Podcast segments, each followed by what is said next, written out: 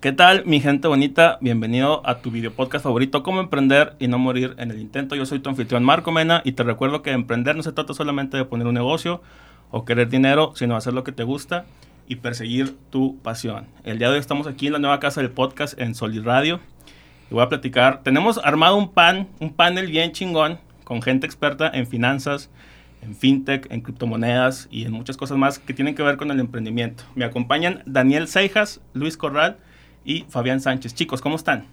Hombre, excelente. Marco, muchas gracias por la invitación. Qué padre estar aquí contigo en tu programa. Y pues un placer aquí volverte a acompañar, Marco, y en todas las locuras que traes, hermano. en eso andamos, chavos. Oigan, platíquenle a la gente que nos está escuchando, que nos está viendo, ¿a qué se dedican cada uno? Pues bueno, eh, lo que yo hago básicamente es redes sociales. De ahí empecé a ganar algo de dinero y a partir de ahí empecé a hacer finanzas, inversiones, y a partir de ahí empecé a hacer TikToks y fui creciendo. Entonces ahorita se puede decir que soy creador de contenido, eh, hago marketing digital y finanzas. Excelente. Luis Corral al habla. Este, sigan, ¿Cómo están en redes? Arroba soy Luis Corral, así estoy en todos lados. Excelente. Daniel. Eh, yo tengo una empresa de software, tengo ya un par de años en la industria de, creación de software. Em, gracias a ese, a ese negocio nos fuimos poco a poquito metiendo en el tema financiero y, en la naciente industria fintech, ¿no? Entonces actualmente ahorita estamos eh, con una financiera, estamos haciendo préstamos para pymes. Em, y de igual manera, pues bueno, algunos proyectos que tenemos en conjunto con Fabián de, de criptos y trading y, y, hay varias cosillas que traemos. Excelente, mi estimado. ¿Y tú, Fabián, qué cuentas de la vida?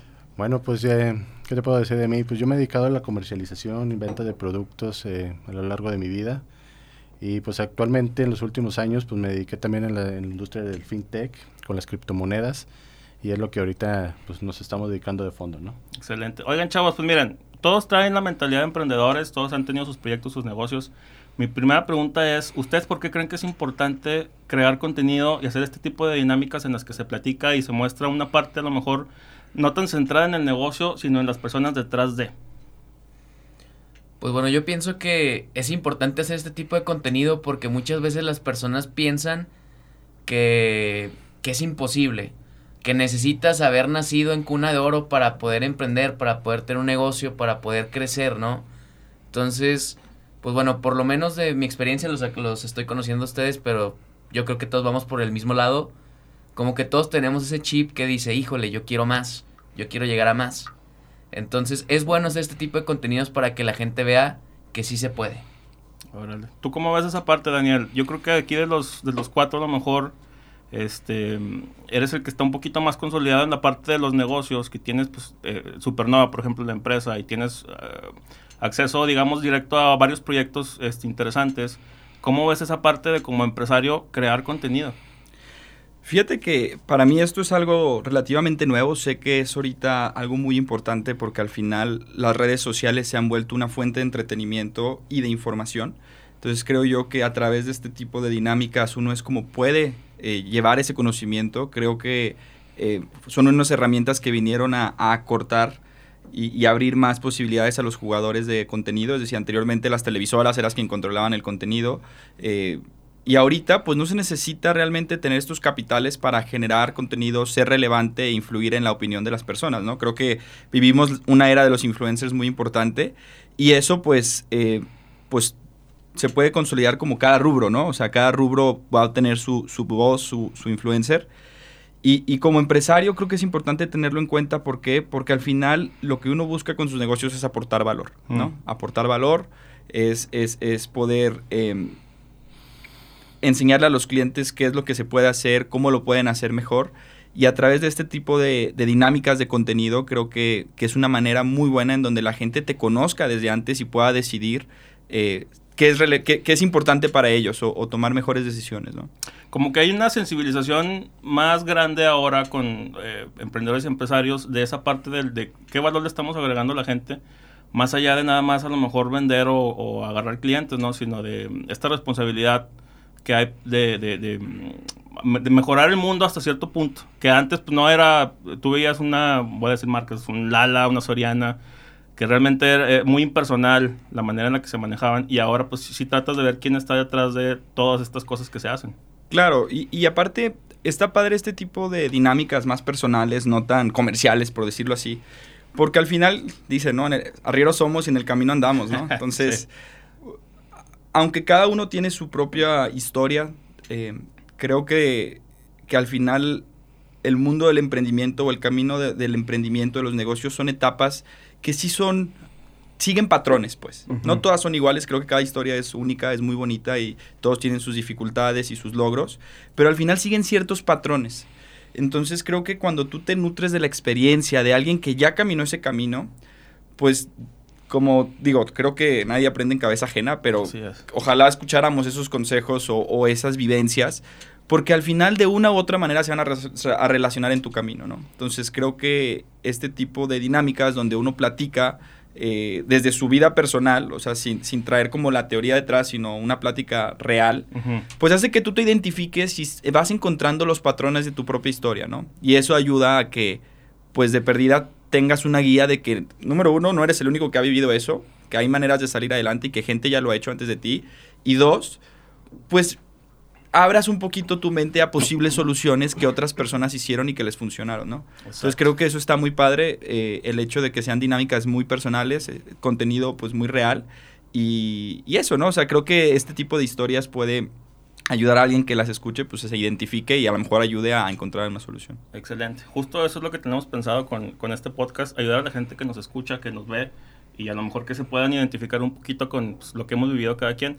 Vamos ahora sí a, meternos al meollo del asunto. Vamos a hablar un poquito de las fintech, de las criptomonedas. Este, Fabián, ¿por qué crees que es importante que la gente voltee a ver estas nuevas oportunidades de generar ingresos o de generar dinero que antes a lo mejor no se veían? Yo les comparto que Fabián me ayudó a comprar mis primeros Dogecoins.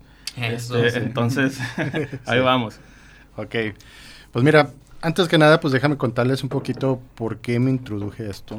Eh, en el 2016 eh, venía buscando, eh, ya venía participando en algunas actividades eh, con las universidades por medio de jóvenes empresarios. fue de ahí donde también los conocí a, todos ustedes. Me hicieron una invitación de participar en un, en un, en un proyecto para poderlo dar a conocer en la Semana del Emprendedor en el 2016. Y por, por fortuna, pues estuvimos en la área de FinTech.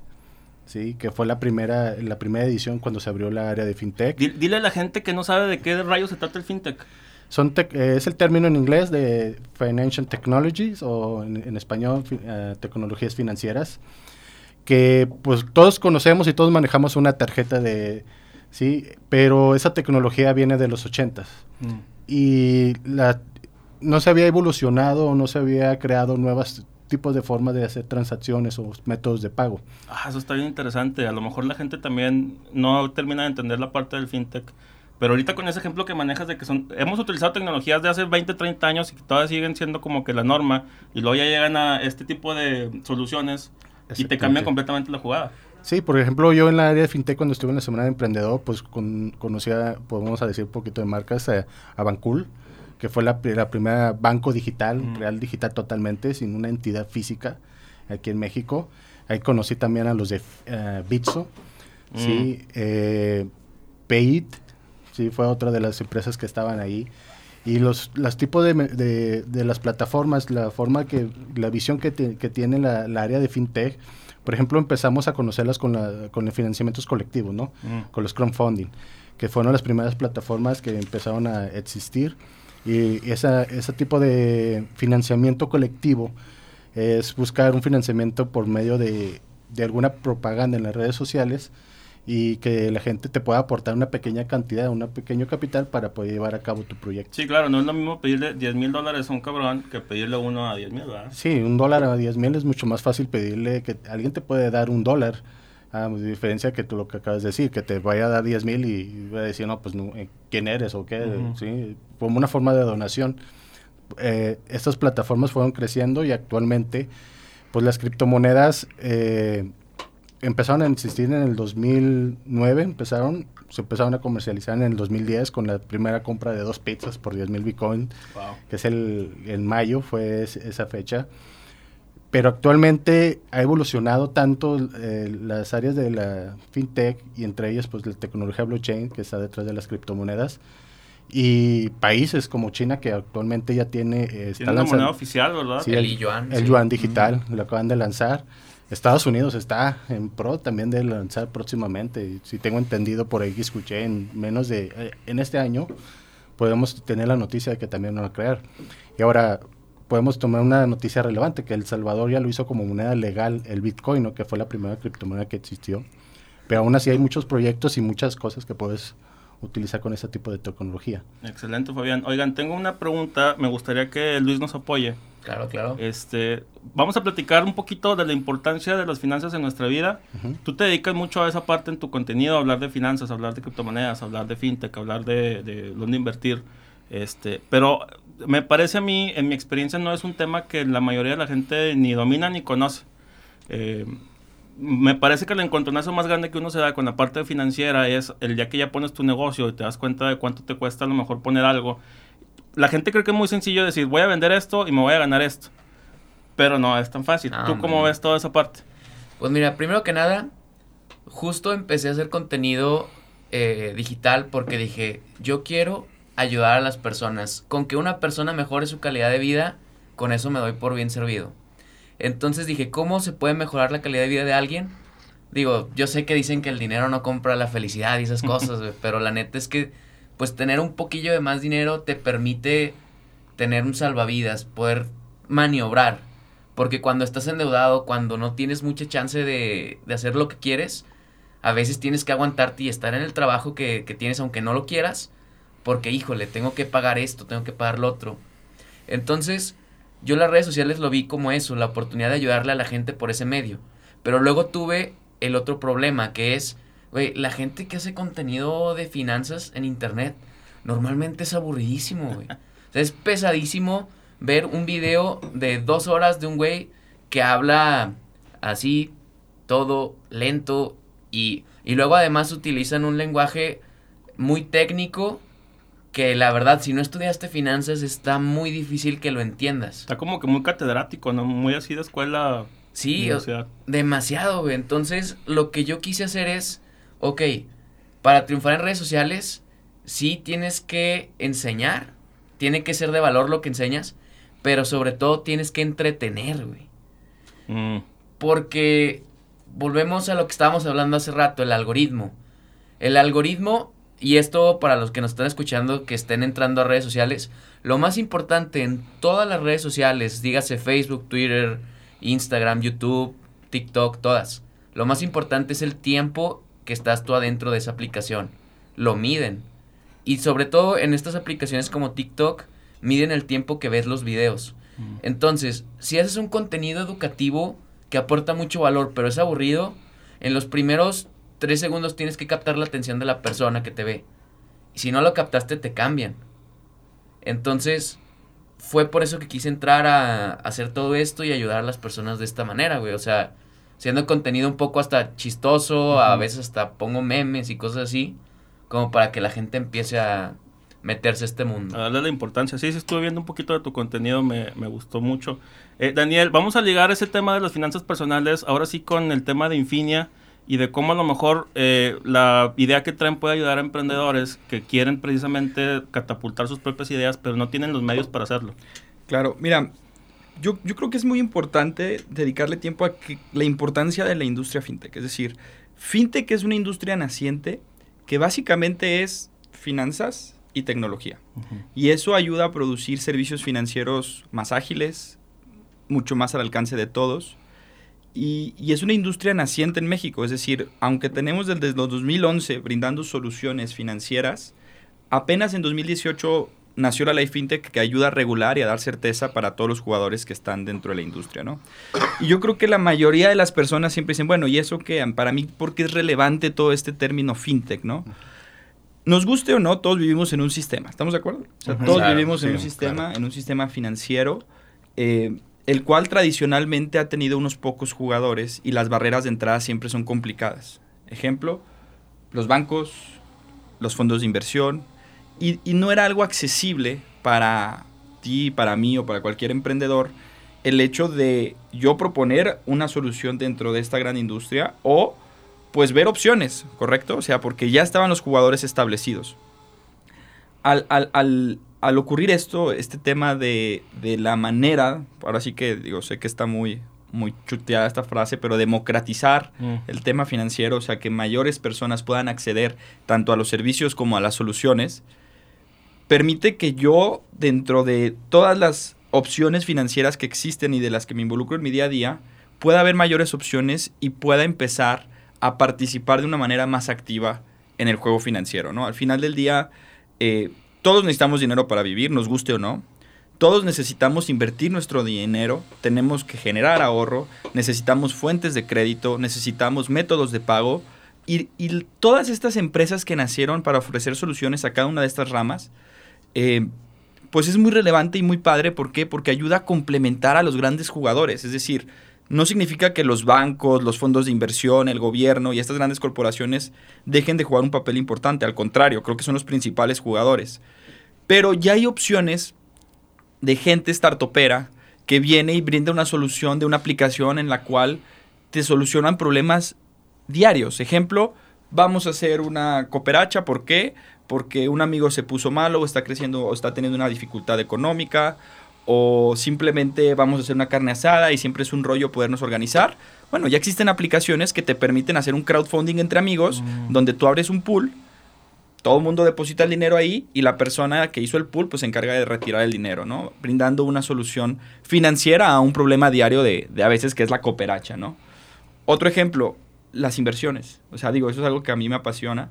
Eh, anteriormente, pues tú tenías que ir a un banco o a un fondo de inversión y abrir tu cuenta y una papelería y tendrías que tener, uno, asocia, yo creo que un gran problema ahorita en el tema este, de, de, las finanzas personales en México es que la gente no invierte lo suficiente y, y, el parte de invertir o el mindset de estar invirtiendo viene desde una cultura del ahorro, ¿no? Porque para poder invertir hay que primero ahorrar y para poder ahorrar hay que gastar menos para que tu diferencia de ingreso-gasto te genere un ahorro y eso después lo pueda hacer una inversión, ¿no?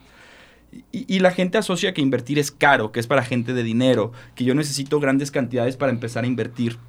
Lo cual es totalmente falso, lo cual tiene años que gracias a estas soluciones que vinieron de la industria fintech... desde 30 pesos. 30 pesos, 100 pesos, 200 pesos. Entonces, hay opciones como GBM en el cual tú la descargas, abres tu cuenta con 100 pesos y puedes empezar a comprar acciones, fondos, fibras, ETFs del mercado internacional. ¿Me explico? Sí. Entonces, yo desde mi celular, un día cualquiera, puedo bajar la aplicación, trámites súper sencillos en el cual me piden identificaciones básicas y listo. Ya estoy invirtiendo mi dinero en, en la bolsa, ¿no? Algo que normalmente anteriormente era muy, muy complicado. Y pues bueno, finalmente el crédito, ¿no? Que es a lo que ahorita nosotros estamos emprendiendo. Eh, soluciones de crédito, tanto personales como empresariales. Creo que, por ejemplo, hablando un poquito de la industria financiera de las pymes, solamente 3 de cada 10 empresas en México tienen acceso a un financiamiento, a un crédito. Está muy cabrón conseguir créditos. Muy difícil, muy, muy difícil. Entonces estás hablando que son 3 de cada 10. Eso deja que un 70% de las pymes no logran obtener un crédito o liquidez que necesitan para poder seguir creciendo. Y eso era una oportunidad muy grande para jugadores como nosotros en, Infinia y, otros jugadores que ya están este, pues muy posicionados desde hace algunos años, porque pues atiendes un mercado que no está atendido, ¿no? Eh, un mercado que necesita soluciones más rápidas. Eh, creo que después de la pandemia las empresas necesitan liquidez, necesitan flujo de efectivo para poder sobrevivir y poder seguir operando y creciendo. Y, y pues para eso estamos nosotros. O sea, a toda esta industria que la banca tradicional a veces no escucha o no tiene oportunidad de atender, pues nosotros sí. Y por medio de la tecnología nos facilita el hecho de que no tenemos que tener sucursales en todos lados. Eh, podemos ofrecer nuestro servicio a través de una plataforma en Internet, en el cual por un algoritmo de riesgo nosotros podemos filtrar a nuestros clientes y, mandándonos la papelería y, la documentación a través de la misma plataforma, pues pueden acceder a un crédito de 500 mil hasta 5 millones de pesos, ¿no? Entonces, pues creo que son, son este tipo de soluciones lo que hacen muy importante y muy relevante a la industria fintech y que ayuda a que uno se involucre para saber cuáles son sus necesidades financieras desde gastar menos, o sea, ahorrar, una herramienta para ahorrar, desde registrar mis gastos en una aplicación, desde necesito un crédito personal para salir de un inconveniente, hasta estoy emprendiendo y necesito una empresa o necesito invertir en, en, algo que, una bolsa de valores para poder obtener mejor rendimiento, etcétera, ¿no? O sea, el, el, el abanico de soluciones que, que, que brinda la industria es enorme. Entonces es importante que uno primero identifique cuáles son sus necesidades y luego investigar qué está ofreciendo la industria de manera que yo pueda ver alternativas y escoger al final la mejor opción para mí, ¿no? Oye, fíjate, voy a, quiero tocar otro tema y luego voy a hilarlo con lo que estás platicando. A mí mucha de la gente que me escucha está en el sector entre 18 y 35 años. Este, y ahorita a lo mejor, si ponen atención, el día que escuchen esto, van a escuchar cómo se rompen muchos corazones ahorita que les diga que ya no se van a poder este, pensionar. Y la gente no tiene ni puta idea de que no se van a pensionar. Entonces, ¿qué tan importante es empezar a invertir desde ahorita, cuando sabes que el modelo de nuestros papás y de la generación anterior ya no funciona. El día de mañana te vas a, te vas a jubilar y te va a tocar una parte muy chiquita si empezaste a ahorrar con el, ¿cómo se llama? El, afore, Con el Afore. Hoy sabemos que el Afore pues realmente no es la, la solución para los problemas del mañana, pero entonces, ¿qué le decimos a la gente? para convencerlos un poquito de que invertir es la opción para cuidar su futuro el día de mañana. Mire, pues yo podría decir algo. La mejor cosa es que tú manejes tu dinero. Porque en las afores, pues tú estás poniendo tu dinero y lo están haciendo en otros fondos de inversión. Y al final, pues dan un rendimiento ya fijo, ¿no? Vamos a platicarle a la gente. Vamos a imaginarnos que nadie sabe nada, nadie tiene puta idea cómo funciona nada. ¿Qué hace un afore? Es un fondo, como lo acaba de decir Dani, es un pool donde tú, donde tú pones tu dinero una parte de tu sueldo y que esas instituciones invierten en lo que ahorita Dani acaba de hablar, ¿no? En ETFs, en, en la bolsa, en Forex a lo mejor, ¿sí? En infraestructura, ¿sí? Entonces de ahí recuperan y de ahí es donde tienen el porcentaje que te pagan. Mm. Ahora, yo quisiera dar un contexto de dónde viene la historia. Digo, a, lo mejor sin dar datos tan duros porque no los traigo en la mente, pero el contexto general. O sea, anteriormente nuestros abuelos, todo el mundo sabe que se pensionaban y el seguro les daba parte de su ingreso que habían acumulado toda la vida. Eso era muy padre, ¿por qué? Porque la gente que trabajaba y duraba años en la industria productiva se jubilaba y el gobierno le daba una pensión equivalente, tal vez más menos impuestos de su sueldo, ¿no? Entonces... Eso, está muy interesante, deja el comentario nada más. Por eso luego tú ves a mucha gente grande con carros del año chingones. Correcto. Porque tenían las pensiones de 30, 40, 50 mil pesos. Correcto. El gobierno decía, ¿sabes qué? Si tú le dedicaste en X cantidad de, años, 30 años a, la, a, producir, a tu, a tu trabajo, el gobierno a través del seguro social pues te va a seguir pagando tu sueldo como compensación por todos los impuestos que estuviste pagando, ¿no? Y eso funcionaba hasta que, hasta que fuimos demasiadas personas y el sistema no fue viable seguir continuándolo de la misma manera. Entonces llega una ley, me parece que fue en el 98, 97. 97. Ajá.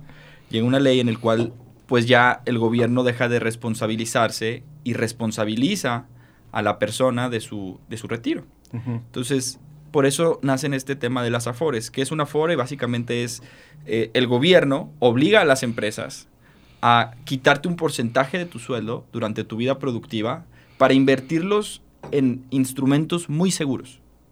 Llámalo que estos instrumentos los manejan todas estas fondos de inversión, afores, que permiten invertir tu dinero para que a lo largo del tiempo productivo en lo que la empresa te va quitando, pues ese sea tu retiro, ¿no? Pero aquí ahorita Fabián dijo algo muy importante. Este esquema está hecho para responsabilizarnos de nuestro retiro. Está pensado para que tú te responsabilices y tú hagas algo para que tú puedas tener un retiro digno. Y el tema es que uno, como que a lo mejor por ver a nuestros abuelos o a nuestros papás y les tocó el hecho de que el gobierno se hace cargo de sus pensiones, da por hecho que como ya me descuentan, pues ya se van a responsabilizar de mí en un futuro. Sí, piensan que es igual que antes. Muy parecido, exacto. Entonces eso es un gran error y creo que es uno de los principales errores de por qué la gente no se preocupa lo suficiente y se ocupa lo suficiente en solucionar eso, ¿no? ¿Por qué? Porque los afores son instrumentos muy seguros, son instrumentos obligados por ley para no dejarte desprotegido. Sin embargo, su rendimiento eh, está lejos de ser el idóneo para a lo mejor la calidad de vida que tuviste, ¿no? Entonces, si tú quieres mantener un retiro tranquilo, tener ahora sí que la llamada libertad financiera en el cual el dinero eh, te permita dejar, o sea, que tú puedas permitirte el dejar de trabajar y aún así recibir un ingreso que te permita costear tu nivel de vida que, has tenido, es importante que uno le dedique tiempo a todo este tema. Y, creo que hay, hay, una oportunidad muy grande en todo esto. O sea, creo que, que, el contenido de eso es súper relevante. Porque no nos lo enseñan. Yo no entiendo por qué eh, no nos preocupamos más a nuestros hijos, a, a, la sociedad, a, a, nosotros, porque nosotros somos víctimas. Yo he sido víctima de esa desinformación. A ser más ordenados de manera financiera. Eh, creo que las finanzas personales es una materia que te deberían de dar desde quinto de primaria. O sea, ¿qué es un fondo de emergencia? ¿Cuándo lo necesito? ¿Cómo se construye? ¿Qué opciones de inversiones hay? ¿Cómo mido los rendimientos? ¿Qué es la inflación? ¿Por qué es relevante que si el Banco de México sube o baja la inflación? Eh, todo eso son conocimientos que cualquier persona debería de tener para tener una mejor calidad de vida en un futuro, ¿no? Entonces, para gente que, quiera aprender un poquito de... En realidad no es nada complicado. Eh, quisiera recomendar un video de Ray Dalio que se llama How the Economic Works o How the Economic Machine Works de Ray Dalio. Búsquelo en internet. Eh, Ray Dalio es un, es, um, un, un, gran inversionista de hedge fund en, en, Estados Unidos. Ajá, Bridgewater se llama su fondo de inversión. Y él puso de una manera muy sencilla cómo funciona el sistema financiero mundial y cómo es el sistema en el que vivimos. Creo que es un muy buen em, video para iniciar y entender cómo funciona la economía y que uno se responsabilice y tome mejores decisiones porque si uno no cuida su dinero y uno no cuida sus finanzas personales, nadie lo va a hacer. Y el problema de esto es que el tiempo es clave. Mientras más nos tardemos en responsabilizarnos de nuestras finanzas y de nuestra salud financiera económica, más complicado se vuelve porque el factor interés tiempo y el interés compuesto funciona justamente con eso, con el tiempo. Con el tiempo. Entonces, mientras más tiempo perdamos en agarrar las riendas de nuestra cartera, más complicado se vuelve después poder alcanzar esta libertad financiera en un futuro, ¿no? Okay. No, y, déjame te digo algo. O sea, aquí las personas que nos están escuchando, miren, no porque no sepan de algo significa que no les van a afectar. O sea, mucha gente, por ejemplo, piensa que teniendo su dinero nomás guardado en el banco, que ya con eso está bien, que nomás ahorrar está bien. Pero lo que pasa es que la inflación te, se come tu poder adquisitivo. O sea, ¿qué es la inflación? Pues bueno, básicamente, para no meternos en temas tan técnicos así, las cosas cada año cuestan más caro. Así. Entonces, típico que en alguna plática, en alguna peda, estás con algún amigo y te preguntan de que, oye, no, pues ¿Cuánto te costaba comprar una gordita y un refresco cuando estabas tú en primaria, en secundaria? No, pues que 10 pesos. Y ahorita con 10 pesos no te alcanzas ni una de esas dos cosas. No, yo, yo, me acuerdo en, en, hecho de eso ahorita que estás diciendo que estamos con los amigos en el bar, una caguama antes costaba 12, 13 pesos. Sí, yo me acuerdo de esos tiempos, de esos tiempos, ¿no? Cuando yo empecé a, a, empezar a probar la cerveza. Actualmente una cerveza te puede costar hasta 60, 70 pesos en un bar. Claro, entonces tener tu dinero guardado en el banco, o sea, si hace 10 años tenías 5 mil pesos guardados y no hiciste nada con ellos, hoy en día esos 5 mil pesos son 5 mil pesos. Y valen menos. Y valen menos. Su poder adquisitivo es menor. Ajá, te alcanza mucho menos. Y justamente eh, me agrada que ahorita Daniel tocó el tema de las fintechs, en el sentido de que ahí tú tienes el control de tu dinero, como dice Fabián, es lo mejor. Y luego, es sumamente transparente. Porque luego si lo metes a otros lados, tú no tienes control de a dónde lo meten y así. Una cosa muy importante aclarar aquí a las personas que nos están escuchando es, una inversión, entre más segura es, menos rendimiento te da. Por ejemplo, ahorita una de las inversiones más seguras que hay son CETES, mm. que es deuda gubernamental. Haz de cuenta que le prestas al gobierno y supuestamente es de las deudas más seguras que puedes hacer de las inversiones. Ahorita los CETES te están pagando 4.25% eh, anual. ¿Y cuánto es la inflación, el porcentaje? La inflación, este ahorita está en el 6 y cacho. Y, se calcula que va a seguir creciendo. Entonces ahorita ni siquiera invirtiendo tu dinero en lo más seguro que hay, ni siquiera con eso te salvas de la inflación. Oye Luis, tengo una duda, este, digo, la gente que nos está escuchando a lo mejor ya te reconoce por tus videos de TikTok, que tienen miles y miles y miles de vistas, te, te, ido, te ha ido muy bien. Eh, eh, millones, ¿no? Sí, mi, mi, video más viral ha tenido 4 millones. 4 millones, wow, o sea, 4 millones de vistas aquí con mi compa. Pero ahí te va la cuestión, o sea, ¿qué te dice la gente en, en tus videos? A mí me parece que esta cuestión de que no nos, nos, nos vale ñonga, la verdad, si el día de mañana estamos invirtiendo o no. y es una cuestión cultural que no nos enseñan en la escuela desde morritos a darle esa mm, importancia a la salud financiera. ¿Qué te dice a ti la gente en tus videos? ¿Los ves entusiasmados? ¿Los ves eh, a lo mejor con ganas de aprender? ¿O al contrario los ves con una cierta eh, resistencia al cambio? Pues mira, de entrada está la barrera del contenido educativo, que muchas veces las personas en internet nomás quieren distraerse y a lo mejor no quieren tanto aprender. Por eso hay que hacerlo entretenido. Y es difícil dar el primer paso, pero una vez que alguien empieza a invertir, olvídate, o sea, aunque sea de poquitos, hasta se emociona la gente y dice, no manches, le voy a meter más y le voy a meter más. Entonces también es parte de, hay que tener como un plan porque a lo mejor el día de mañana te caen 5 mil pesos y tú ya estás emocionado porque estás invirtiendo y los 5 mil pesos los metes a invertir. Pero el día de mañana necesitas algo de ese dinero. Entonces necesitas tener un plan así de que, no sé, cada que me llegue cierta cantidad de dinero, tanto porcentaje lo voy a destinar a los gastos. Es como lo primero, a los gastos, ¿no? Tanto porcentaje lo voy a destinar al ahorro, a la inversión. Y también es muy importante destinar un porcentaje para diversión, así, para cosas que sin sentido, así de para que... echarte la chévere, obviamente, ahí tiene que estar o sea, tener un dinero que, no sé, pasen dos, tres meses y ya sea, cabrón, junté tanto, hoy me voy a locar y, y tengo permiso para gastármelo todo hoy. Claro. Tengo, tengo una duda, eh, o sea, a mí me parece que este tema está muy de la mano con el que tú mismo inviertas tu varo que te está llegando, que tú mismo hagas tu planeación y tú mismo digas, hoy lo voy a meter mil pesos aquí, cien pesos acá, doscientos pesos acá. Pero ¿qué pasa con la gente que no quiere eh, hacerlo ellos mismos? O sea, hay maneras de que sigan invirtiendo o puedan invertir sin ellos estar directamente manejando el dinero. Claro. Mira, yo, yo creo que el tema de la inversión son, son dos temas aquí que yo quiero tocar. Uno es, yo creo que la mayoría de la gente no invierte porque no le alcanza. Eso es un hecho. Hay seamos claros. Hay un meme, creo que es la serie se llama Atlanta, no sé si lo han visto, donde dice que los pobres no pueden invertir porque tienen que comer hoy, no ah, mañana. Sí, sí, Creo que de ahí surge todo este tema de la inversión, de por qué se asocia a que debes de tener dinero. Y te voy a ser sincero, la riqueza no tiene nada que ver con la cantidad de dinero que tengas en el banco.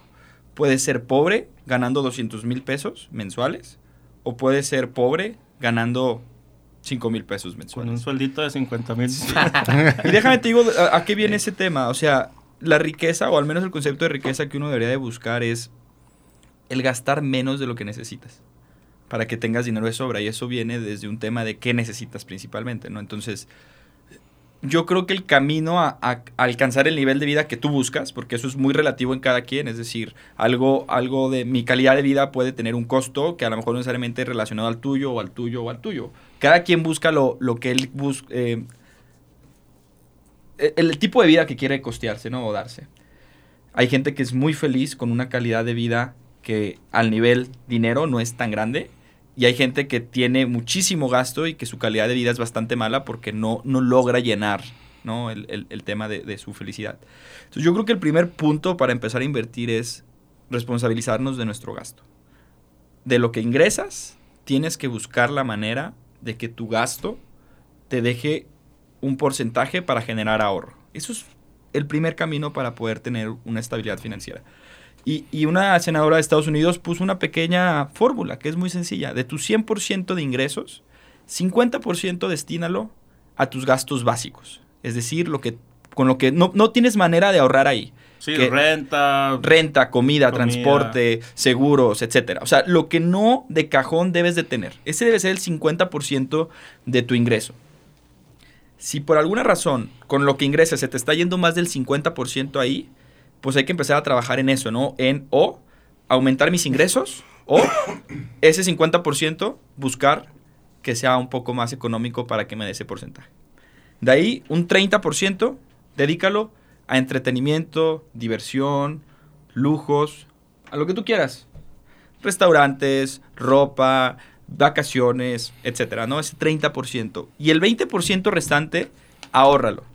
De manera que primero construyas un fondo de emergencia, el cual te dé la solvencia de poder. El fondo de emergencia, de preferencia, debería de darte la solvencia para tener tres meses de este 50%.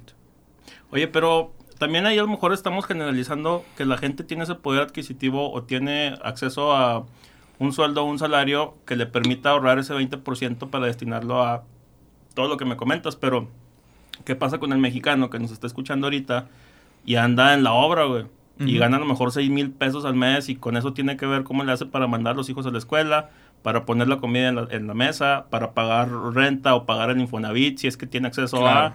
O sea, ¿cómo le hacemos para, para que esas personas se interesen también, pero que incluso si tienen el interés puedan hacerlo?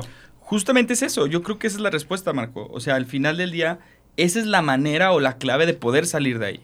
O sea, porque si no se vuelve un, loop infinito.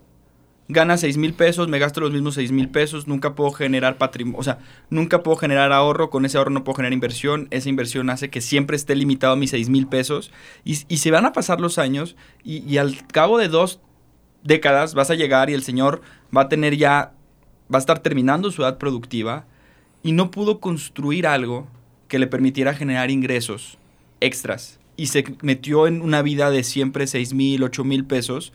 Y se acaba la edad productiva y ¿cómo le haces? Ya mi cuerpo no me da para poder estar trabajando este ritmo. ¿Cómo le voy a hacer para poder seguir costeando mi nivel de vida? Creo que es un sistema, sí, injusto. No quiero decir que sea justo.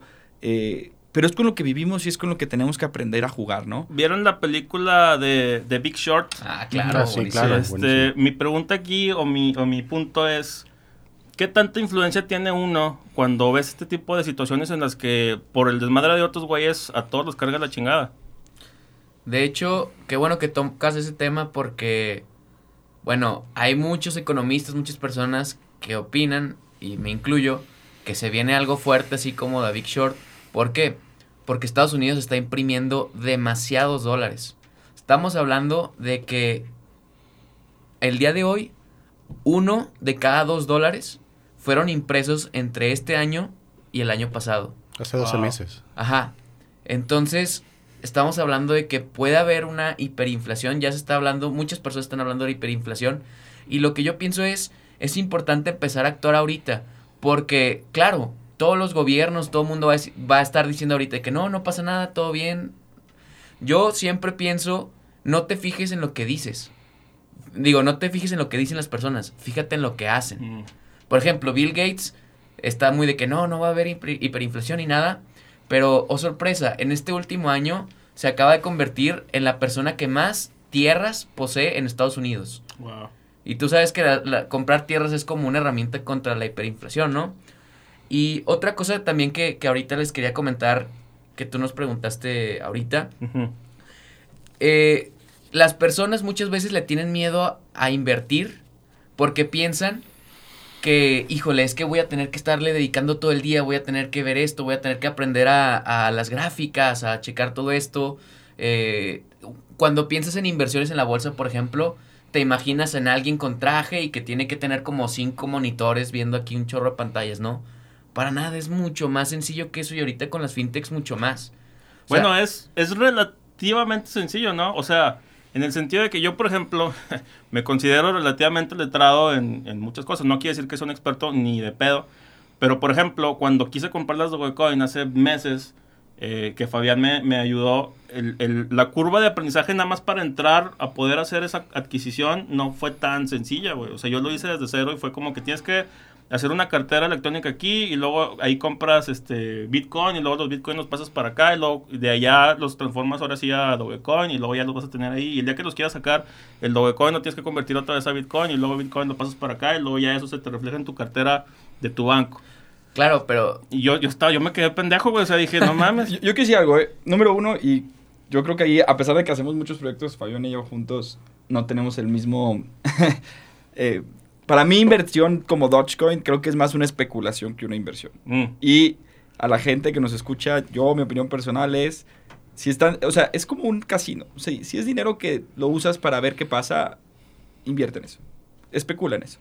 Pero una inversión tiene que ser certidumbre y más porque si estamos hablando justamente de eso, de estabilidad financiera en un futuro, tienen que ser instrumentos que aseguren eso, ¿no? Y, y la manera más sencilla para los que nos escuchan es abran una cuenta en GBM más, GBM Plus se llama ahora, y suban su INE, datos básicos, les autorizan la cuenta en una cuestión de 45 minutos. Y GBM te permite, tiene una herramienta que se llama Wealth Management. Con esa herramienta ¿qué es lo que haces? Es tú depositas ahí tu fondo, tus ahorros, y GBM los invierte por ti. GBM los invierte por ti y te da un rendimiento de entre un 8, a un- de entre un 8 hasta un 12-14% anual. Mucho mejor que la inflación, mucho mejor que en el banco. Y estás invirtiendo, estás invirtiendo en diversos fondos, en diversas acciones, y ni siquiera lo tienes que estar haciendo tú de una manera activa. GBM se encarga de hacer eso por ti, y es una manera de invertir en instrumentos seguros.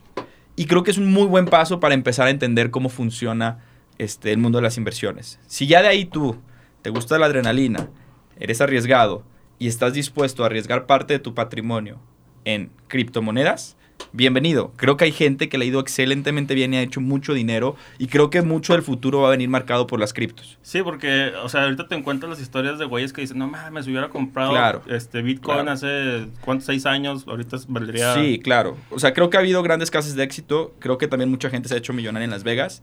Creo que todos debemos de tener un poquito de adrenalina en nuestras vidas. Pero pensemos primero en lo patrimonial. Y ya una vez que tengas resuelta todo este tema, arriesga. Mientras tanto, primero trabaja en construir toda esta O sea que primera parte. realmente, realmente se puede decir que sí hay una manera segura, entre comillas, de decir aquí le invierto no lo va a perder, o el riesgo de que le pierda es muy mínimo. Y hay otras donde es más una apuesta, le voy a meter aquí y como puede que pegue, puede que no. Ahora, es mi opinión. Seguramente Fabián piensa muy diferente a mí, ¿verdad? Pero bueno, yo, yo quisiera como decir el tema de, de que, este, sobre todo porque hay muchísimas, o sea, hay muchísimas. En sí, lo valioso del mundo de las criptos es eso, lo que simboliza qué es la cripto, el blockchain, todo lo que hay detrás. Sin embargo, hay demasiadas monedas ahorita en el cual no todas van a ser, no todas son un instrumento de inversión, eso es a lo que quiero llegar. Mm. Qué padre que te involucres, qué padre que traes el interés. Y creo que es más el mindset de, de que te intereses y le metas dinero a eso. Pero no lo veamos ahorita en este momento por la volatilidad que representa incluso Bitcoin, que es eh, eh, la, la- la moneda de monedas de criptos. Pues son instrumentos muy poco seguros. Son de alto riesgo, hay una gran probabilidad de que pierdas dinero. Entonces, hagámoslo con estas restricciones, ¿no? Siempre. Ok, oigan, este, ya para ir cerrando el, el podcast de hoy, muy interesante todo lo que me han platicado. Me gustaría saber cuál es su opinión con los créditos, tanto personales como para emprendedores. A mí me parece que tenemos una mentalidad de que nos dan miedo los créditos. Y sí entiendo por qué. O sea, tú estás pensando que si el banco te presta una lana y no la puedes pagar, te va a cargar la chingada. Y sí te puede cargar la chingada si no lo haces de manera responsable. Pero ¿de dónde sale, de dónde surge este, este miedo a los créditos? ¿De dónde surge este miedo a, a invertirle pues para crecer? Bueno, yo, yo te puedo platicar mi, mi experiencia con los créditos. Eh, hace poquito, porque mi familia siempre ha sido de pagar todo de contado. O sea, mi- mis papás creo que ni tarjeta de crédito tienen. Y en todos los libros de finanzas personales que he visto, siempre dicen de que tienes que tener un buen historial crediticio. ¿Por qué? Porque a futuro, por ejemplo, si quieres abrir alguna empresa y necesitas bajar capital, que, o sea, a la persona a la que le vas a pedir dinero prestado, llámese banco, llámese inversionistas, o sea, ¿a, ¿a quién es más fácil que le presten? ¿A alguien que ya sabes que siempre paga o alguien que apenas te está pidiendo y quién sabe qué onda, ¿no? Eso es la diferencia entre que los intereses que te vayan a cobrar por el préstamo sean altísimos o sean más bajos, dependiendo, volvemos a lo mismo del, del riesgo, ¿no? Y por eso dije, ok, yo necesito sacar mi tarjeta de crédito. ¿Te impresionaría saber lo difícil que fue? ¿Por qué? Porque yo soy emprendedor. Entonces, para sacar tu tarjeta de crédito te piden historial crediticio o que tengas tus registros de, de tu nómina y de tu sueldo y todo eso.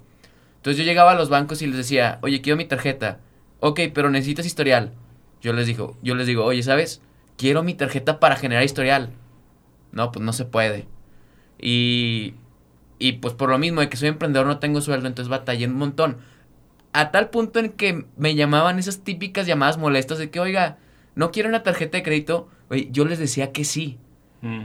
Y en el momento, no, es que no tengo historial crediticio y no tengo esto, me colgaban. Gracias a las fintechs, encontré una fintech que al 100% de las personas que solicitan una tarjeta de crédito se las prestan, o sea, se las dan. Claro, con un crédito chiquito. Entonces es importante que lo vayas manejando. Y gracias a que entré con esta fintech, al cabo de unos 4 o 5 meses ya me empezaron a hablar los bancos para ofrecerme crédito. Porque ya generé historial. Entonces, bueno, la, la moraleja aquí es, si es, el crédito es bueno si lo sabes manejar. Y entre más jóvenes empiecen mejor. Pero el chile no lo sabemos manejar, ¿no? O sea, yo estoy en el buró de crédito, güey, porque no, no, o sea, hace años no pagué no sé qué pendejada y te mandan el buró de crédito y ahí quedas. A mí me parece también que hay mucho desconocimiento o, o mucha educación de cómo debes de utilizar una tarjeta de crédito de manera responsable, porque tú crees que es una extensión del dinero que estás ganando y no. O sea, te puede ayudar a salir de, de problemas o te puede ayudar a hacer cosas este, para pues, crecer, ¿no? Pero si lo utilizas de manera irresponsable, te, neta, te Mira, carga el payaso. Mi consejo más importante aquí, yo creo que el, el único, yo tampoco digamos que soy tan experto en los créditos.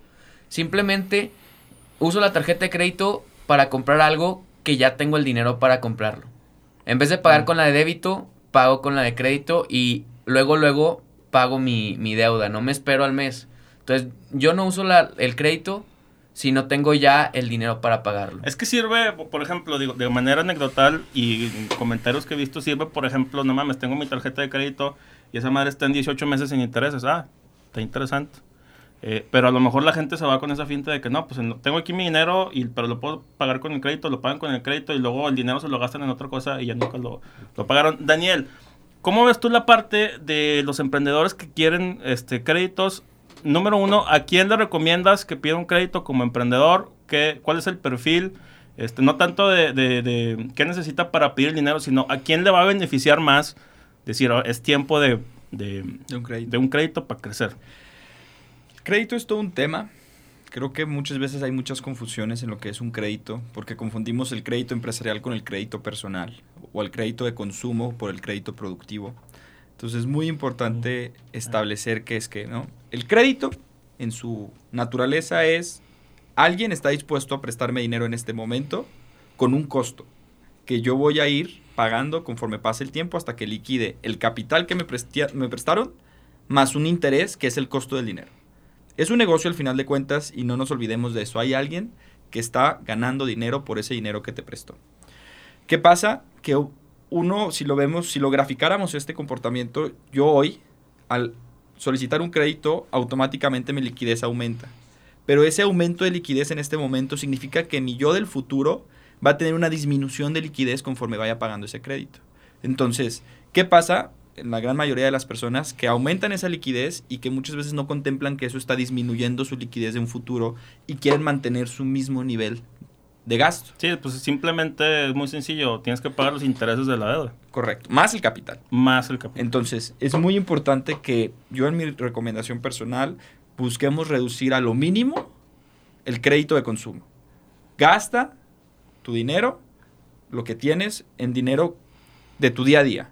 Y las tarjetas de crédito, úsalos, como bien dice mi compañero, de gastar el dinero que yo ya tengo en mi tarjeta de débito y sacarle ventajas de los puntos, de beneficios que te dan por el buen uso, generar un mayor interés y liquidez, digo, mayor liquidez en tu tarjeta, pero no, no usarlo como una extensión de mis ingresos. Y el crédito empresarial, ¿qué es lo importante de eso? ¿Cuándo, más bien la pregunta es, ¿cuándo considero que es un buen momento para tener un crédito empresarial? Creo yo cuando, cuando estás muy seguro ya que, que eso, esa inversión que vas a hacer te va a traer un rendimiento futuro mayor al interés. Es decir, si yo estoy apenas validando una idea, prototipando, estoy haciendo un MVP, yo bajo ninguna circunstancia pediría un crédito, porque es muy probable que fracases. A ver, veamos, somos emprendedores. 8 o 9 de cada 10 emprendedores fracasan en sus primeros años. Si es normal. Todos tenemos que fracasar para ser buenos emprendedores. Si no, no hay aprendizaje, si no, no mejoras. No, no conozco un emprendedor exitoso que no haya fracasado por lo menos una vez en su vida, ¿no? Entonces, si tú a eso todavía le pones un compromiso que hiciste de crédito, lo único que estás haciendo es que estás, lo mucho o poco que hayas construido eh, en, en el pasado, pues lo estás poniendo este, en compromiso, ¿no? Por ese crédito que pediste. Mi recomendación sería, esas primeras etapas, háganlo con su propio dinero. Hay muchísimas maneras de empezar con financiamiento en, en- en estas etapas del negocio. Friends and Family, inversionistas, este, ángeles inversionistas, fondos de, de Crowdfunding. crowdfunding, eh, convocatorias de gobierno, muchísimas maneras de fondearlo y ahí el objetivo principal debe de ser validar la idea y llevar esa idea al mercado para que empiece a generar sus primeros este, Ingresos. ingresos, correcto. Ya una vez que pasas ese, e- esa validación tal vez de un año, año y medio, y crees que ya tienes un proyecto en el cual tienes una muy alta probabilidad de garantía, en el cual si le inviertes un peso vas a recuperar más de ese peso, entonces a lo mejor ya un crédito puede ser tu aliado. ¿Por qué? Porque a través de ese crédito lo que van a hacer es te van a prestar el capital, tú lo vas a invertir en esa idea, esa idea te va a dar un porcentaje de utilidad, y si el porcentaje de utilidad era el 15% y el crédito te vale 2%, la diferencia es con lo que tú vas a empezar a ganar. Pero ojo, no empiezas a ganar de manera inmediata. Con ese porcentaje que vas a ganar en un inicio, tú empiezas a pagar el crédito. Pagas el interés más el capital. Para que al cabo de un año, año y medio que yo termino de pagar el crédito, ese activo se convirtió ya en verdaderamente en mío. Ya tengo un patrimonio que hice a través del dinero de alguien más. Y, y ya es algo que se va a quedar generándome ingresos por el resto del tiempo, ¿no? Entonces, es muy importante ver así la manera en cómo evalúas un crédito. A veces pensamos que por tener más liquidez automáticamente vamos a hacer más dinero y muchas veces ese tipo de proyectos no están tan bien fundamentados y lo que pasa es que las cosas no suceden como uno pensó y se quedan con un compromiso de tener que cumplir ese rendimiento más aparte el capital, ¿no? Claro, sí, pues ahí es, es un tema extenso, complicado. Si tuviéramos más tiempo, yo creo que aquí pudiéramos durar 4 o 5 horas platicando de esto. Claro, Sin sin problemas. Este, pero miren, ya para acabar, eh, ¿qué consejo le damos a la gente que nos escucha, a la gente que nos ve, gente que quiera emprender, gente que a lo mejor se quiere dedicar a las finanzas, eh, pero que por cualquier razón no lo hacen, están así en la rayita? ¿Qué les decimos a ellos? Pues que busquen un buen mentor, para empezar. Que busquen un ejemplo a seguir, alguien que realmente esté haciendo lo que ellos quieren hacer. Sí, es mi mejor consejo que yo les puedo decir. Excelente, Luis. Que me sigan, arroba soy Luis Corral. Claro, sí. Excelente. Daniel. Pues yo creo que es, digo, a lo mejor está muy choteado lo que voy a decir, pero pues que hagas algo que te apasione, porque al final del día no es fácil, es algo que le dedicas demasiado tiempo, entonces procuremos buscar algo que lo que nos haga levantarnos todos los días no sea solamente el dinero, ¿no? sino la pasión de hacer algo que es relevante para ti, algo que consideras que estás contribuyendo este, al mundo y que aparte pues te hace ganar dinero y mejorar en tu situación económica. Excelente. Pues ahí lo tienen, amigos. Eh, así Super Express. Redes donde los puedan seguir. arroba soy Luis Corral. Daniel.seijas.glz.